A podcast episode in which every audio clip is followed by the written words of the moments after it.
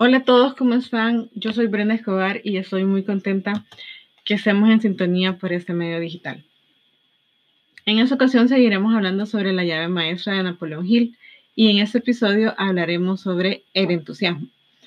Como dice el dicho, el conocimiento es poder y eso solamente es una verdad a medias, porque el conocimiento solo tiene poder cuando se pone en práctica para lograr un objetivo definido.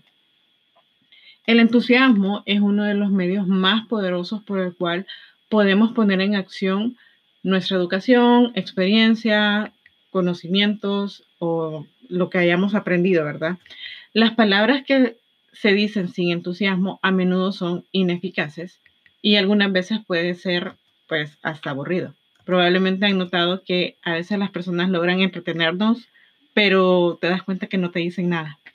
Bueno, para comenzar, creo que te interesa saber que tu cerebro y el cerebro de cualquier persona es a la vez una estación de transmisión y una estación receptora que envía vibraciones de pensamiento y recoge los enviados por otras personas. Algunas personas dicen que todo es resonancia, todo es vibración y de esto es lo que se trata pues el entusiasmo. Cuando enciendes tu entusiasmo, intensificas las vibraciones de los pensamientos que salen de tu cerebro para que lleguen hasta otras personas de manera más rápida y de hecho puedes enviar pensamientos que se han intensificado con entusiasmo silencioso que alcanzarán y lograrán influenciar a otras personas a quien diriges tus pensamientos. Y esto es algo que los psicólogos conocen pues desde hace muchos años.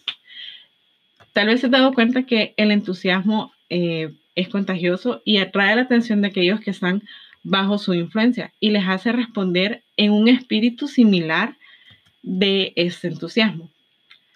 Tal vez eh, te puedas dar cuenta que los abogados más exitosos eh, no necesariamente son aquellos quienes saben más sobre leyes, sino que son los que saben influir sobre los tribunales y los jurados con su creencia en los casos que representan y tienen una gran capacidad por expresarse con entusiasmo. Cuando te presentan a otra persona, tienes la maravillosa oportunidad de presentarte favorablemente por el grado de entusiasmo que expresas al momento de conocerlo, al momento de darle la mano a esta persona. Y es también una oportunidad para causar una buena impresión por la calidez en la que eh, tú te presentas o de la manera en que tú das la mano. Tal vez eh, puede haberte pasado que te hayas sentido raro eh, cuando te han presentado a alguien y de repente esta persona solo extiende su mano y, se siente pues más fría que, un congelador.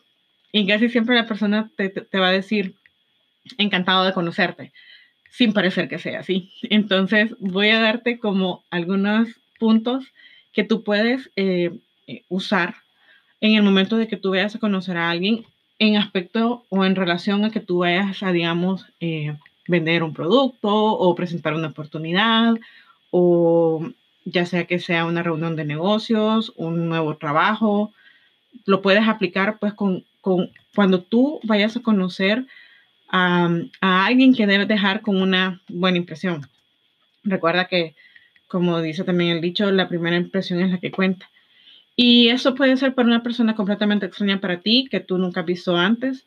Así que puedes hacer lo siguiente. Número uno, enciende todo tu entusiasmo y modera tu voz para que la otra persona sienta que de verdad estás encantado de conocerlo. Número dos, si le das la mano, estrechala con firmeza, con un apretón rápido y firme. Y siéntete contento y dile, gusto de conocerte, encantado de conocerte, o como tú suelas presentarte en tu país. Número tres, si tú comienzas la conversación, asegúrate de involucrar a la persona en un tema de interés para él. Número cuatro, hazle algunas preguntas con entusiasmo para mantener la atención en esa persona. Cuando estés listo y la persona esté dispuesta a escuchar lo que tienes que decir, sobre tus intereses o un negocio, pues ya esta persona estará preparada para escucharte. Como les digo, esto puede ser para reuniones de negocios o algo que ustedes vayan a presentar alguna propuesta. eh, ustedes es donde pueden aplicar estos puntos.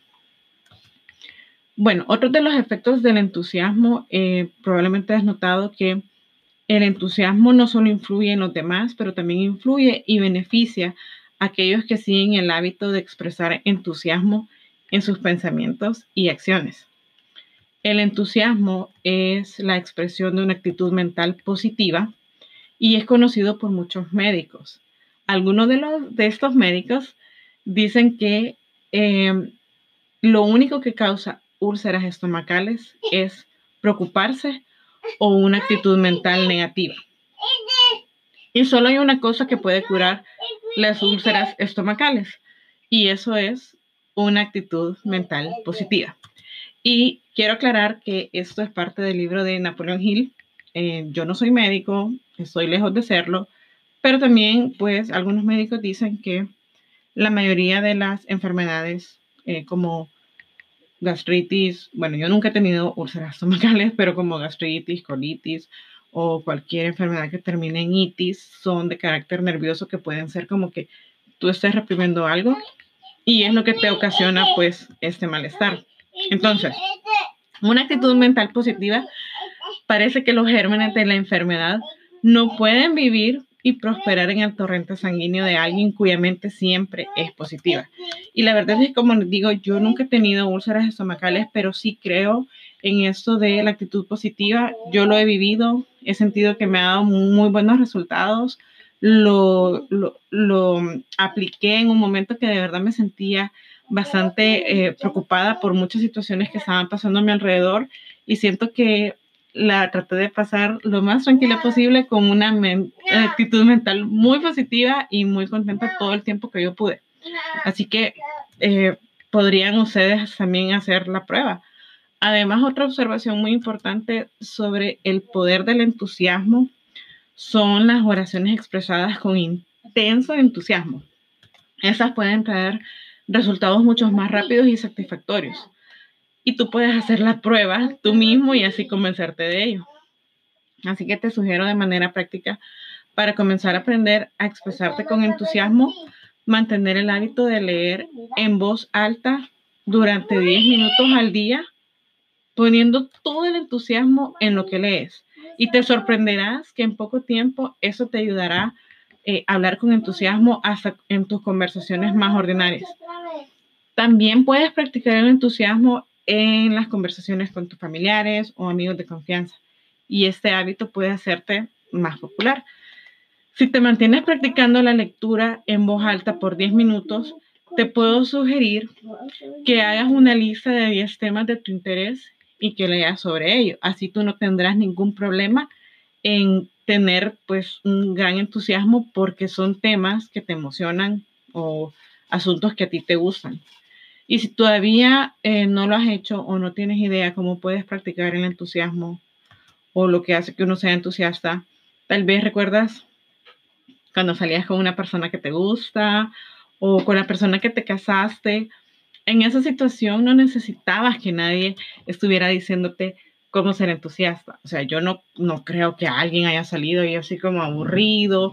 Eh, siempre uno estaba como de ánimo, ¿verdad? Entonces, eh, Solo el motivo del amor o el afecto se encargó de lograr ese entusiasmo eh, sin mayor esfuerzo de tu parte. Así que recuerda que el entusiasmo se expresa fácilmente cuando uno se inspira en un deseo ardiente por algo o cualquier motivo asociado a los intereses más cercanos. Donde no hay motivo es probable que no haya entusiasmo. Así que recuerda que los tres motivos básicos que gobiernan el mundo son, uno, la emoción del amor. Dos, la emoción del sexo.